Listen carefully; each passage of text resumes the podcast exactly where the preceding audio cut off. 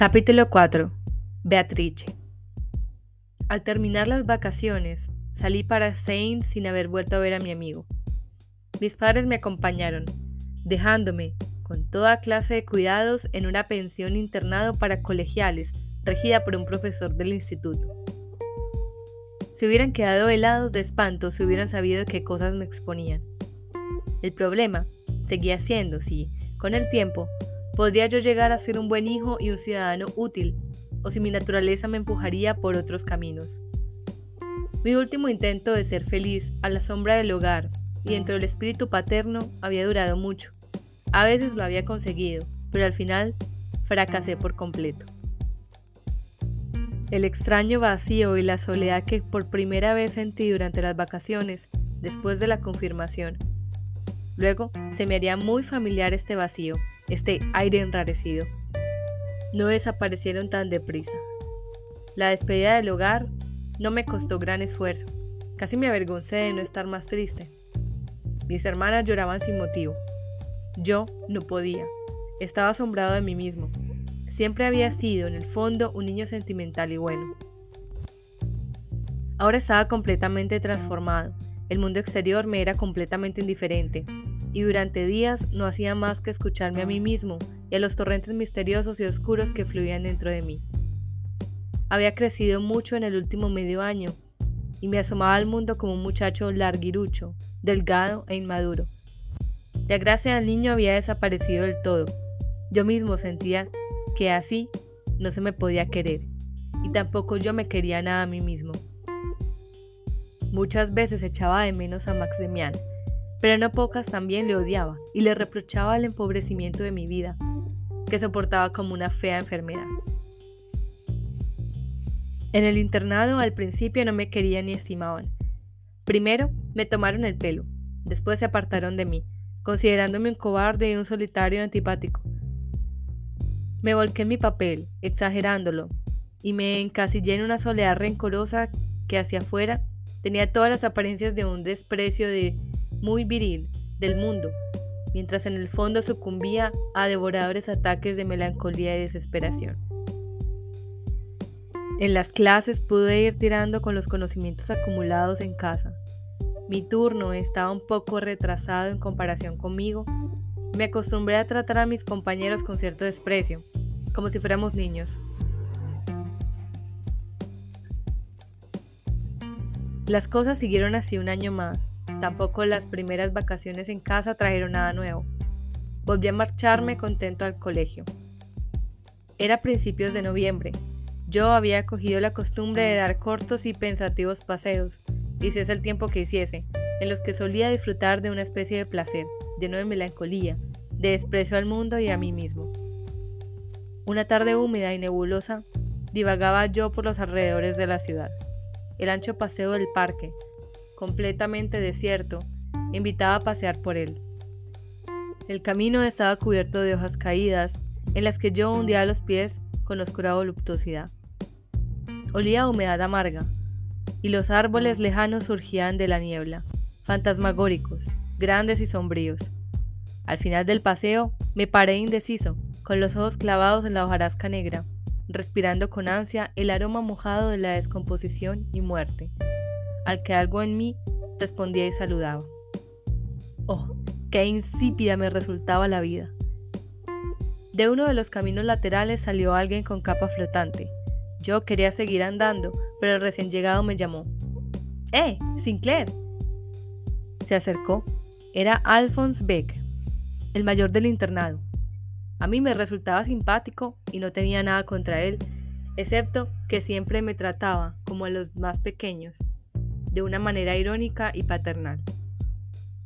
Todos le considerábamos como el más fuerte. Decían que tenía dominado al director del internado y era el héroe de muchas leyendas escolares. ¿Qué haces tú por aquí?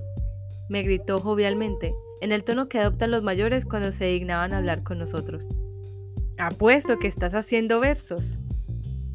Ni pensarlo, negué bruscamente.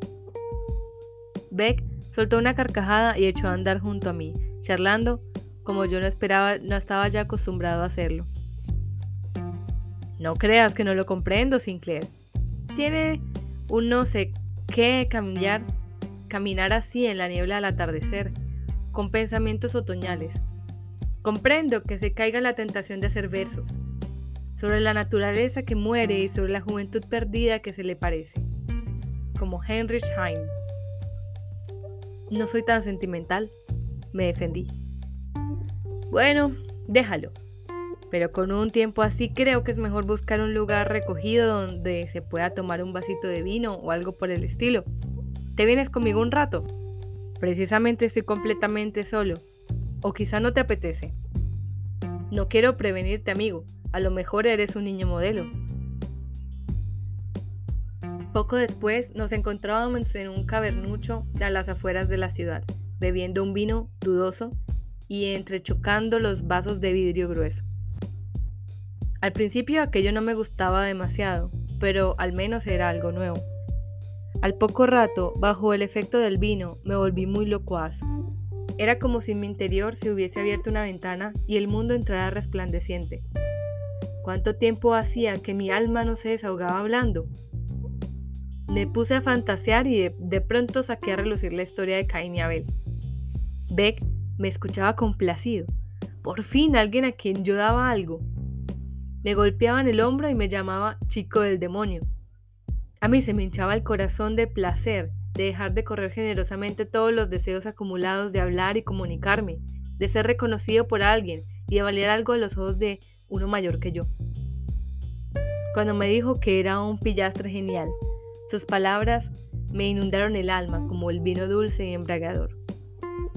El mundo ardía con nuevos colores. Los pensamientos me venían de cien mil fuentes audaces. Sentía llamear en mi fuego y el ingenio. Hablamos de los profesores y de los compañeros, y a mí me dio la impresión de que nos entendíamos estupendamente. Hablamos sobre los griegos y los paganos. Beck quería a toda costa que le hiciera confidencias sobre aventuras amorosas. Pero en ese terreno yo no podía seguir la conversación. No había vivido nada y nada podía contar. Y lo que había sentido, construido fantaseado en mi cabeza, lo llevaba ardiendo en el alma, y no se hubiera desuelto o hecho comunicable solo con el vino. Beck sabía mucho más de las chicas que yo, y escuché con la cara encendida sus cuentos. Me enteré de cosas increíbles, cosas que nunca hubiera creído posibles, se hacían reales y parecían normales. Alphonse Beck con sus 18 años, tenía ya alguna experiencia. Entre otras, que la relación con las chicas jóvenes tenía sus pegas. No querían más que carantoñas y galanterías, y eso estaba bien, pero no era lo verdadero. De las mujeres se podía esperar mucho más, las mujeres eran más razonables. Por ejemplo, la señora Jagger, la de la tienda de los cuadernos y lapiceros, con esa me podía uno entender y las cosas que habían sucedido detrás del mostrador no eran para contarlas. Yo estaba fascinado y aturdido. Yo, desde luego, no hubiera podido enamorarme de la señora Jagel precisamente, pero a fin de cuentas, la historia era increíble. Parecía que había posibilidades, por lo menos para los mayores, que yo nunca hubiera imaginado. Sin embargo, también había algo falso en todo aquello. Me sabía a menos y a más vulgar de lo que, según mi opinión, debía ser el amor pero era la realidad, era la vida y la aventura. A mi lado tenía a uno que lo había vivido y a quien parecía natural. Nuestra conversación había bajado de nivel, había perdido algo. Yo no era ya el niño genial, ahora solo era un chico escuchando a un hombre. Pero aún así, comparado con lo que había sido mi vida desde hacía meses y meses, resultaba maravilloso y paradisiaco. Además, fui dándome cuenta lentamente de que todo lo que estaba haciendo, desde estar en la taberna hasta el tema de nuestra conversación, estaba prohibido terminantemente. Saboreaba al menos el espíritu rebelde de la situación. Recuerdo con todo detalle aquella noche, al volver los dos a casa, tarde, bajo los faroles mortecinos, en la noche fresca y mojada, iba borracho por primera vez en mi vida. No era nada gratuito, sino muy desagradable. Y sin embargo, hasta eso tenía algo, un atractivo, una dulzura. Era la rebelión y la orgía, la vida y el espíritu. B se portó muy bien conmigo, aunque iba enfadado y me regañaba por novato. Me llevó casi en brazos hasta el internado, donde consiguió que entráramos, sin ser descubiertos, por una ventana abierta. Al despertar de la borrachera, tras un breve y mortal sueño, me sobrevino una desesperada tristeza. Me erguí en la cama, aún con la camisa del día anterior. Mi ropa y mis zapatos andaban tirados por el suelo y olían a tabaco y vomitona. Entre dolores de cabeza, vértigo y una sed abrasadora, en mi alma surgió una imagen con la que hacía tiempo que no me enfrentaba. Vi mi ciudad natal y la casa de mis padres, a mi padre y a mi madre, a mis hermanas, el jardín, mi dormitorio tranquilo y acogedor, el colegio y la plaza mayor, Vía de Mien, las clases de religión. Y todo era diáfano y estaba como bañado en luz. Todo era maravilloso, divino y puro. Y todo, en ese momento me daba cuenta, me había pertenecido hasta hacía unas horas. Me había estado esperando y ahora, solo ahora, en este momento, había desaparecido. Ya no me pertenecía, me excluía, me miraba con asco. Todo el amor y el cariño que me habían dado mis padres, remontándome hacia los más lejanos y dorados paraísos de mi infancia. Cada beso de mi madre, cada Navidad, cada mañana de domingo, clara y piadosa, cada flor del jardín. Todo estaba destrozado. Yo había pisoteado todo con mis pies. Si ahora hubieran aparecido unos esbirros y me hubiesen agarrado y conducido al patíbulo, por descarado y sacrílego, habría estado de acuerdo, les hubiera seguido con gusto y me hubiera parecido justo y bien. Así era yo en el fondo, yo que despreciaba a todo el mundo, yo que sentía el orgullo de la inteligencia y compartía los pensamientos de Emian. Así era yo, una infame basura, borracho y sucio, asqueroso y grosero, una bestia salvaje dominada por horribles instintos. Ese era yo, el que venía de los jardines donde todo es pureza, luz y suave delicadeza, el que había disfrutado con la música de Bach y los bellos poemas. Aún me parecía escuchar con asco y con indignación mi propia risa, una risa borracha, descontrolada, que brotaba estúpidamente a borbotones. Así era yo. A pesar de todo, constituía casi un placer sufrir esos tormentos. Había vegetado tanto tiempo, ciego e insensible, y mi corazón había callado tanto tiempo empobrecido y arrinconado que esta autoacusación, este horror, todo este sufrimiento espantoso del alma, eran un alivio. Eran al menos sentimientos, sentimientos ardientes en los que latió un corazón. Desconcertado, sentía en medio de la miseria algo así como una liberación y una nueva primavera. Sin embargo, visto desde afuera, Iba yo decididamente cuesta abajo. La primera borrachera dejó pronto paso a otras nuevas. En nuestro colegio se iba mucho de jerga a las tabernas, y yo era uno de los más jóvenes entre los asiduos. Pronto dejé de ser considerado como un chiquillo al que se tolera y me convertí en un cabecilla, famoso y atrevido cliente de las tabernas. Volvía a pertenecer por completo al mundo oscuro, al demonio, y en ese mundo me consideraban un tipo sensacional. A todo esto, yo me sentía muy mal. Vivía en una orgía autodestructiva y constante. Y mientras mis compañeros me consideraban un cabecilla y un jabato, un muchacho valiente y jerguista, mi alma atemorizada aleteaba llena de angustia en lo más profundo de mi ser.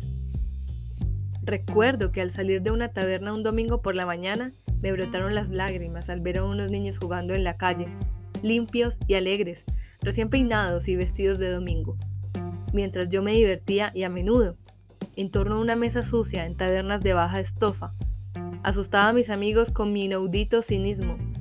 Tenía en el fondo del corazón un gran respeto por todo aquello que ridiculizaba y en mi interior me arrodillaba ante mi alma, ante mi pasado, ante mi madre, ante Dios que yo nunca me compenetrara con mis compañeros, que permaneciera solitario entre ellos, tenía su explicación. Yo era todo lo jerguista y todo lo cínico que los demás brutos de nuestro grupo deseaban, y tenía ingenio y valentía de mis pensamientos y palabras sobre los profesores, el colegio, los padres, la iglesia. También aceptaba los chistes obscenos y hasta me animaba a hacer alguno, pero nunca acompañaba a mis compinches cuando iban en busca de las chicas.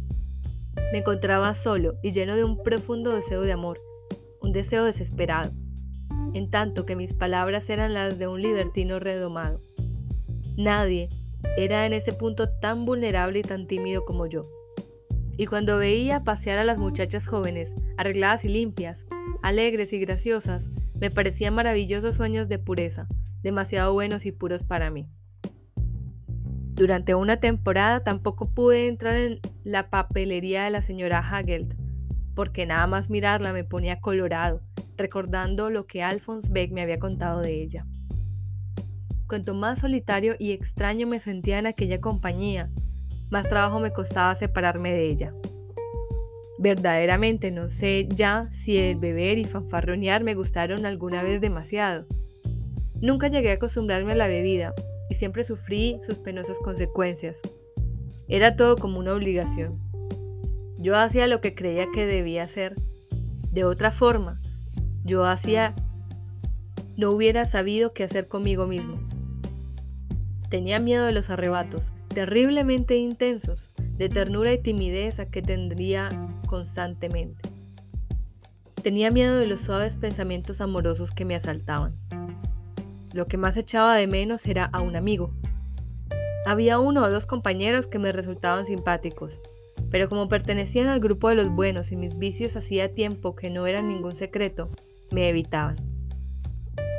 Todos me consideraban un perdido irremisible, bajo cuyos pies se tambaleaba ya el suelo. Los profesores conocían mis trastadas. Ya había sido castigado varias veces, mi expulsión definitiva del colegio era algo que todos esperaban. Yo también lo sabía. Además, hacía tiempo que no era un buen alumno y que me limitaba a seguir mal que bien las clases, con la convicción de que aquello no podía seguir así mucho tiempo. Hay muchos caminos por los que Dios puede llevarnos a la soledad y a nosotros mismos. Este fue el camino por el que me condujo entonces a mí. Fue como una pesadilla.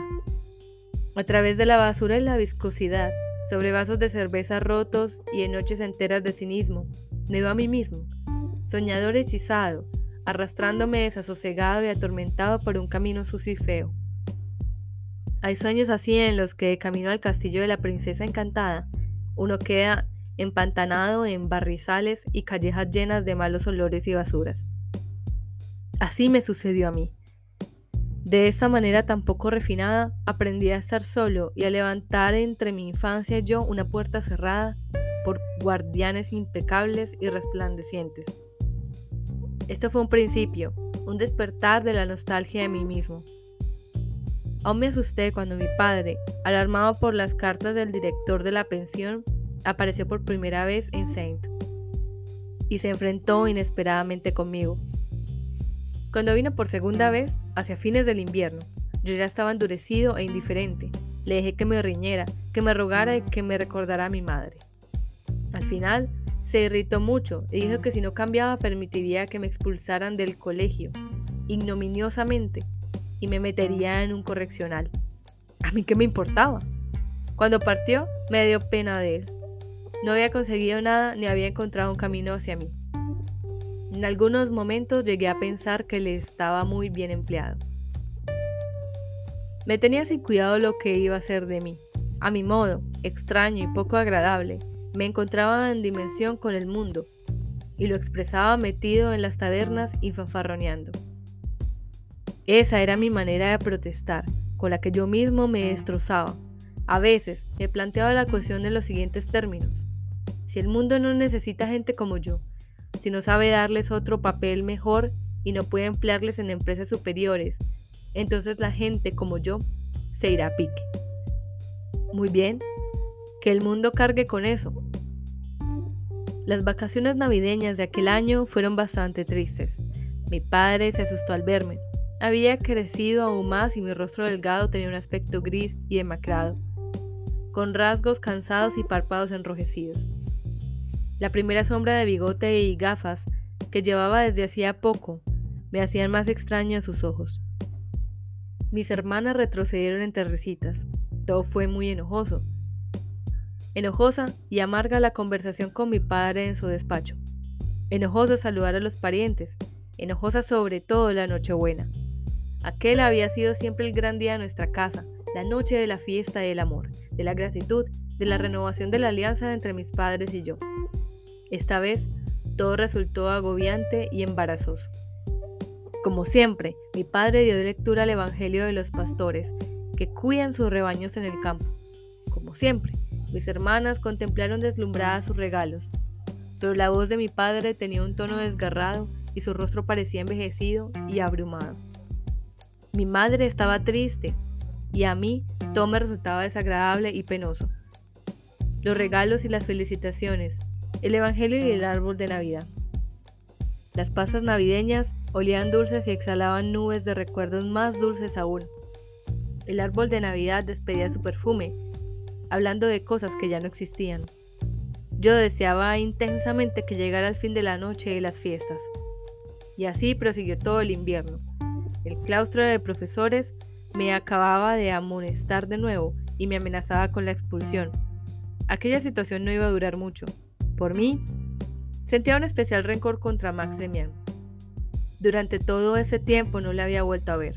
Al principio de mi estancia en Saint, le había escrito dos veces pero sin recibir respuesta. Por eso no fue a visitarle tampoco durante las vacaciones. En el mismo parque donde había encontrado en el otoño a Alphonse Beck, vi al comenzar la primavera, precisamente cuando los matorrales empezaban a ponerse verdes, a una muchacha que me llamó la atención. Yo había salido a pasear solo, lleno de pensamientos y preocupaciones desagradables, porque mi salud estaba debilitada y además me encontraba constantemente en apuros económicos. Debía ciertas cantidades a mis compañeros, tenía que inventar gastos necesarios para que me mandaran algo de casa, y había dejado acumular en varias tiendas cuentas de cigarros y cosas por el estilo. No es que esas preocupaciones fueran muy profundas. Cuando mi estancia en el colegio tocara su fin y yo me suicidara o fuera enterrada en un correccional, pensaba, todas esas minucias tampoco tendrían ya mucha importancia. Sin embargo, vivía constantemente cara a cara con esas cosas tan feas y sufría. Aquel día de primavera encontré en el parque a una muchacha que me atrajo mucho. Era alta y delgada, iba vestida elegantemente y tenía un rostro inteligente, casi de muchacho. Me gustó enseguida, pertenecía al tipo de mujer que yo admiraba y empezó a ocupar mi fantasía. No sería mucho mayor que yo, pero estaba más hecha, era elegante y bien definida, casi ya una mujer, y tenía un aire de gracia y juventud en el rostro que me cautivó. Nunca había conseguido acercarme a una chica de la que estuviera enamorado, y tampoco esa vez lo conseguí. Pero la impresión que me hizo fue más profunda que todas las anteriores, y la influencia de este enamoramiento sobre mi vida fue decisiva. De pronto, volvió a alzarse ante mis ojos una imagen sublime y venerada. Ah, ninguna necesidad, ningún deseo en mí tan profundo y fuerte como el de venerar y adorar. Le puse el nombre de Beatrice, nombre que conocía sin haber leído a Dante, pero una pintura inglesa cuya reproducción guardaba. Una figura femenina, prerrafaelista, de esbeltos y largos miembros, cabeza fina y alargada y manos y rasgos espiritualizados. Mi joven y bella muchacha no se le parecía del todo, aunque tenía esa esbeltez un poco masculina que tanto me gustaba y algo de la espiritualidad del rostro. Nunca crucé con Beatrice ni una palabra. Sin embargo, ejerció en aquella época una influencia profundísima sobre mí. Colocó ante mí su imagen, me abrió un santuario, me convirtió en un devoto que reza en un templo. De la noche a la mañana dejé de participar en las jergas y correrías nocturnas. De nuevo podía estar solo. Recobré el gusto por la lectura, por los largos paseos. Esta súbita conversión me hizo blanco de todas las burlas, pero ahora tenía algo que querer y venerar. Tenía otra vez un ideal. La vida volvía a rebosar de intuiciones y misterios presagios. Y aquello me inmunizaba. Volví a encontrarme a mí mismo, aunque como esclavo y servidor de una imagen venerada. No puedo recordar aquel tiempo sin cierta emoción.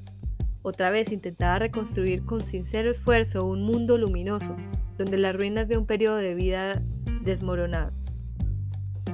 Otra vez vivía con el único deseo de acabar con lo tenebroso y malo de mi interior y de permanecer por completo en la claridad, de rodillas ante unos dioses.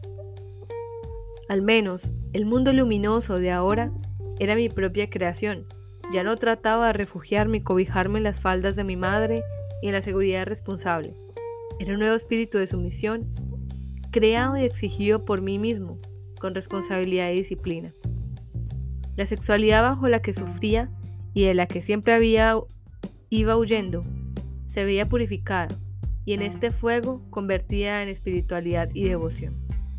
Ya no habría nada oscuro ni feo, se acabarían las noches en vela, las palpitaciones del corazón ante imágenes obscenas, el escuchar tras puertas prohibidas, la concupiscencia.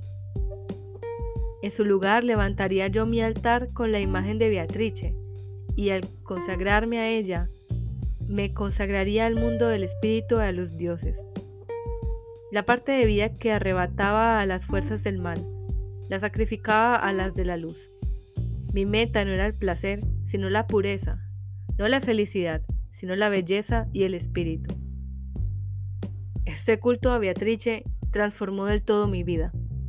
Todavía ayer, un cínico precoz era ahora sacerdote de un templo, con el deseo de convertirme en un santo. No solo renuncié a la mala vida, a que me había acostumbrado, sino que intenté cambiar en todo e imbuir de pureza, nobleza y dignidad hasta el comer, el beber, el hablar y el vestir. Empezaba la mañana con abluciones frías, que en un principio me costaron gran esfuerzo y voluntad. Me comportaba seria y dignamente. Andaba muy derecho, con paso lento y parsimonioso. Para un espectador todo aquello debía resultar ridículo. Para mí era puro culto divino. Entre las nuevas actividades con que yo intentaba expresar el espíritu nuevo que me animaba, hubo una que adquirió gran importancia para mí. Empecé a pintar. Todo comenzó porque la pintura inglesa de Beatrice, que yo poseía, no se parecía del todo a aquella muchacha. Quería pintarla para mí. Con una alegría y una esperanza totalmente nuevas, reuní en mi cuarto, hacía poco que tenía uno propio, papel, colores y pinceles, y preparé la paleta, vasos, platillos y lápices. Los finos colores de temple en sus pequeños tubos me entusiasmaban. Había entre ellos un verde fogoso que aún me parece ver resplandecer en el pequeño cuenco de porcelana blanca. Empecé con cuidado. Pintar un rostro era difícil. Preferí ensayarme antes con otros temas. Pinté ornamentos, flores, pequeños paisajes imaginarios, un árbol junto a una ermita, un puente romano con cipreses, a veces me perdía del todo en aquel juego, feliz como un niño con su caja de colores. Por fin comencé a pintar a Beatrice.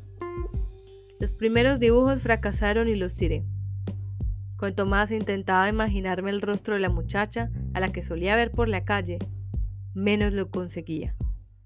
Por fin renuncié a ello y me puse a dibujar simplemente un rostro, sugiriendo a mi fantasía y las direcciones que surgían del pincel y los colores. Resultó un rostro imaginario y no me disgustó. Seguí inmediatamente haciendo nuevos ensayos. Cada dibujo era más elocuente, se aproximaba más al tipo deseado, aunque no a la realidad. Me fui acostumbrando más y más a trazar líneas con pincel soñador y a llenar superficies que no correspondían a modelo alguno y que resultaban un tanteo caprichoso del subconsciente. Un día pinté, casi sin darme cuenta, un rostro que me decía más que los anteriores. No era el rostro de aquella muchacha ni pretendía serlo. Era otra cosa, algo irreal pero no menos valioso. Parecía más una cabeza de muchacho que de muchacha. El pelo no era rubio sino castaño, con un matiz rojizo. La barbilla enérgica y firme contrastaba con la boca, que era como una flor roja. El conjunto resultaba un poco rígido, con algo de máscara, pero impresionante y lleno de vida secreta. Cuando contemplé mi obra terminada, me hizo una extraña impresión. Me parecía una especie de ídolo o máscara sagrada, medio masculina, medio femenina, sin edad, a la vez enérgica y soñadora, tan rígida como misteriosamente viva. Este rostro me decía algo, me pertenecía, me exigía. Y además tenía un parecido con alguien, no sabía con quién. El retrato acompañó durante un tiempo todos mis pensamientos, compartiendo mi vida. Lo guardaba en un cajón para que nadie lo encontrara y pudiera burlarse de mí. pero cuando me hallaba solas en mi cuartito, sacaba el retrato y conversaba con él. Por la noche lo sujetaba con una alfiler a la pared, frente a mi cabecera, y lo contemplaba hasta dormirme, y por la mañana le dedicaba mi primera mirada. Precisamente en aquel tiempo volví a soñar mucho, como cuando era pequeño. Me parecía no haber soñado hacía años. Ahora volví a los sueños, una especie nueva de imágenes entre las que parecía frecuentemente el retrato pintado, viviendo y hablando, amistoso u hostil, a veces deformado hasta la mueca, y otras increíblemente bello, armonioso y noble. Y una mañana, al despertar de uno de aquellos sueños, de pronto le reconocí. Me miraba con un gesto muy familiar. Parecía llamarme por mi nombre. Parecía conocerme como una madre. Parecía estar esperándome desde tiempos inmemorables, con el corazón palpitante.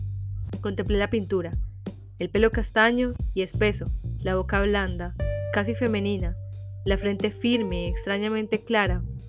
Con aquel color se había secado la pintura. Y sentí cada vez más cerca el reconocimiento, el reencuentro, la certeza.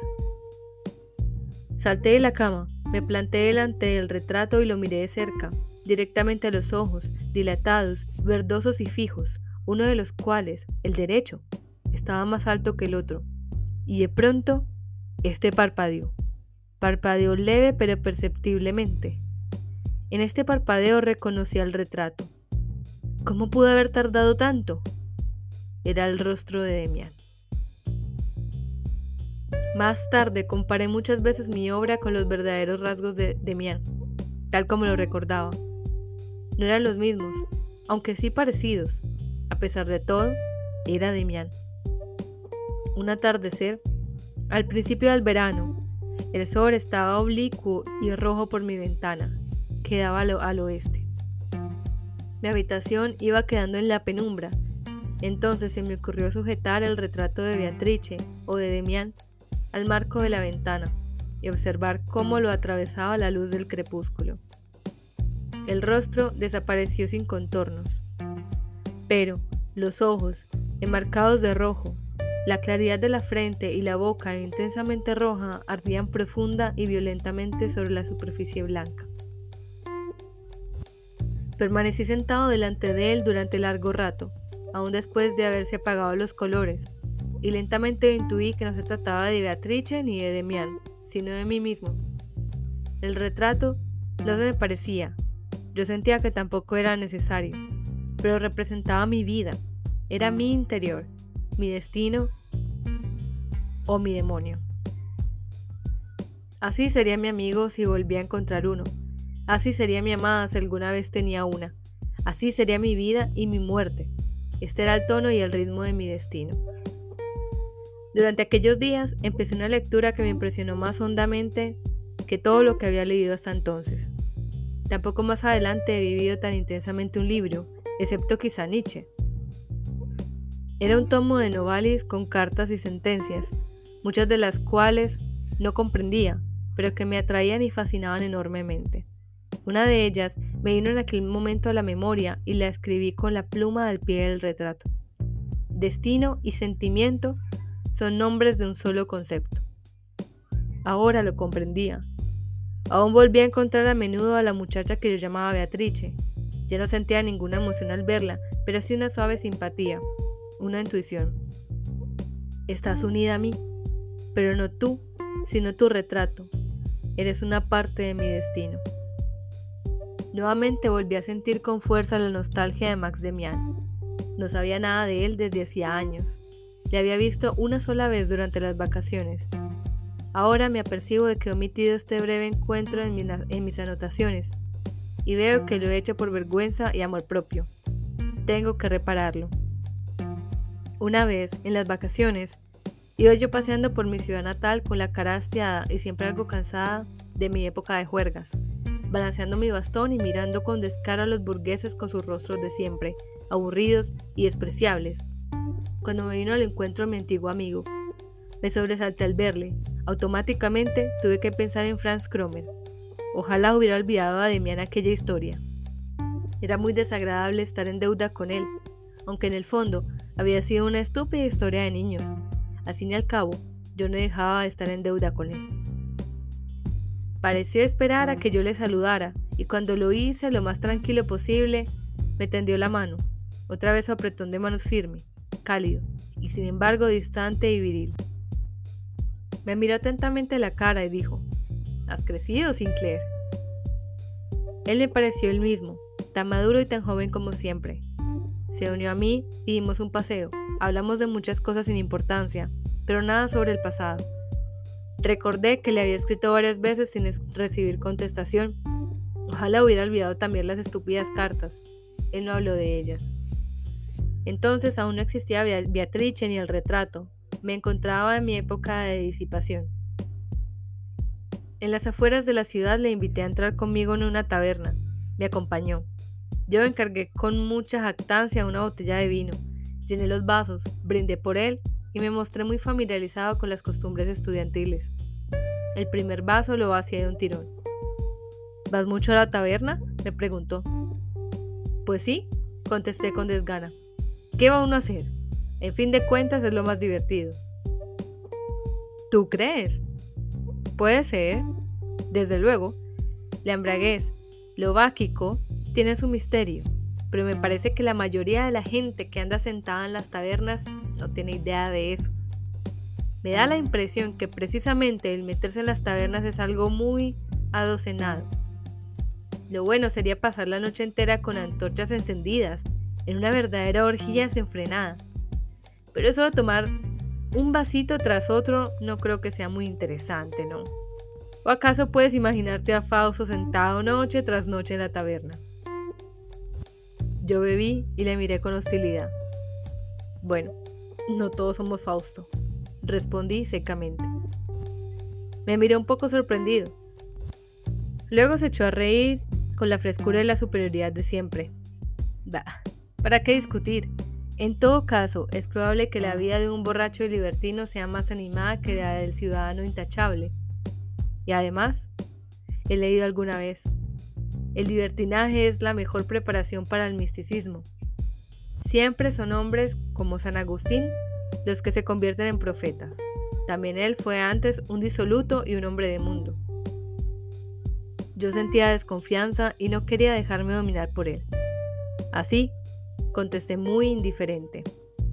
Sí, cada cual su gusto. A mí, si quieres que te sea sincero, no me interesa ser profeta o algo parecido. Demian me lanzó una mirada inteligente con ojos ligeramente entornados. Querido Sinclair, dijo, lentamente, no tenía intención de molestarte. Además, ninguno de los dos sabemos por qué fin vacías ahora tu vaso. Pero aquello que tienes en tu interior, aquello que conforma tu vida, si lo sabe. Y es bueno tener conciencia de que en nosotros hay algo que lo sabe todo lo quiere todo y lo hace todo mejor que nosotros. Pero perdona, tengo que irme a casa. Nos despedimos brevemente. Yo me quedé muy malhumorado, vacié aún la botella y al marcharme me encontré con que Demian había pagado. Aquello me molestó aún más. Mis pensamientos se concentraron en ese pequeño suceso y Demian los ocupaba a todos. Las palabras que pronunció en aquella taberna de las afueras de la ciudad me volvieron a la memoria, frescas e indelebles. Y es bueno tener conciencia de que en nosotros hay algo que lo sabe todo. ¿Qué ganas tenía de ver a Demián? No sabía nada de él ni estaba a mi alcance. Solo sabía que probablemente estaría estudiando en la universidad y que su madre había abandonado nuestra ciudad al terminar él sus estudios del colegio. Evoqué todos mis recuerdos de Max Demian, recordándome hasta mi aventura con Cromer. Cuántas cosas de las que había dicho entonces volvieron a surgir. Y todas tenían un sentido, eran actuales, me concernían. También lo que me había dicho en nuestro último y poco grato encuentro sobre el libertinaje y la santidad surgió con toda claridad en mi alma. ¿No era exactamente lo que había pasado a mí? ¿No había vivido yo en la embriaguez, en el lodo, aturdido y perdido hasta un nuevo instinto vital. Había despertado en mí precisamente lo contrario, el ansia de pureza, la nostalgia. de la santidad. Fui siguiendo mis recuerdos mientras caía la noche. Fuera llovía. También en mis recuerdos oía caer la lluvia, bajo los castaños, el día que Demian me preguntó qué me pasaba con Franz Kromer y acertó mi secreto.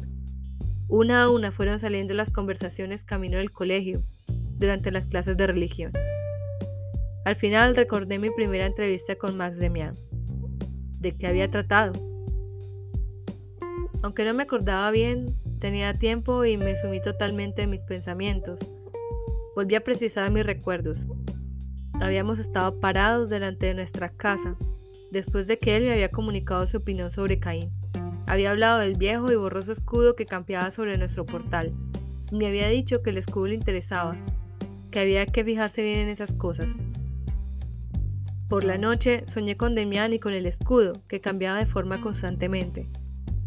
Demián lo sostenía entre sus manos. Unas veces era pequeño y gris, otras imponente y colorido. Pero, según me explicaba él, siempre era el mismo. Al final me instó a comer el escudo. Cuando lo hube tragado, sentí un temor terrible de que la verálgica reviviera en mí, me llenara del todo y empezara a devorarme las entrañas. Lleno de terror, me desperté. Era aún de noche cerrada. Me despabilé y oí que la lluvia había dentro de la habitación. Me levanté a cerrar la ventana y pisé algo blanquecino que había caído en el suelo. Por la mañana vi que era mi pintura.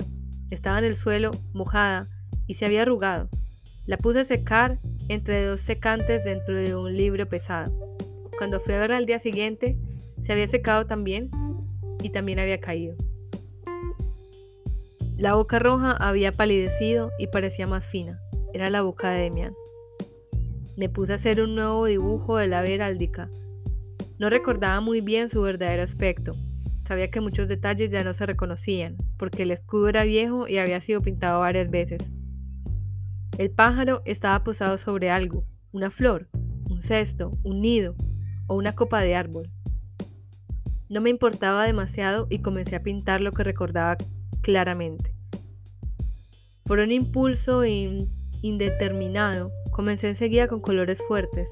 La cabeza era, en mi dibujo, amarilla, Fui pintando según el humor que tuviera y acabé al cabo de unos días.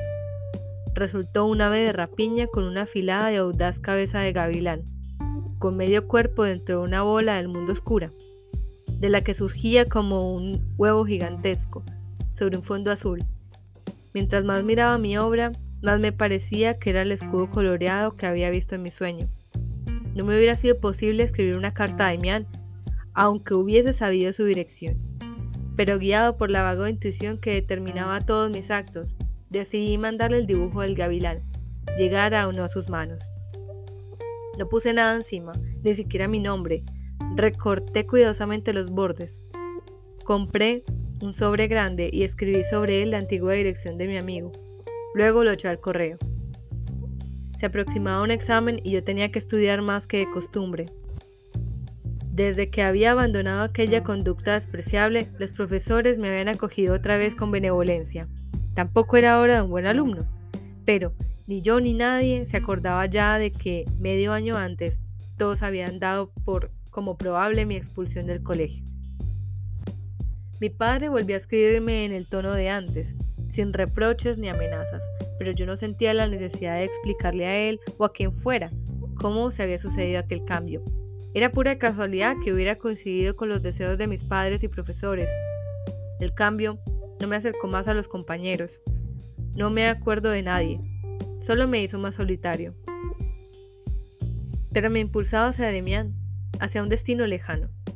Yo mismo no lo sabía, pues me encontraba en el centro de la corriente. Todo había comenzado con Beatrice, pero desde hacía tiempo vivía con mis dibujos y mis pensamientos sobre Demián en un mundo tan irreal que la había perdido totalmente de vista, incluso mis pensamientos. No hubiera podido contar a nadie una palabra de mis sueños, esperanzas y transformaciones interiores, aunque hubiera querido. Pero ¿cómo lo iba a querer?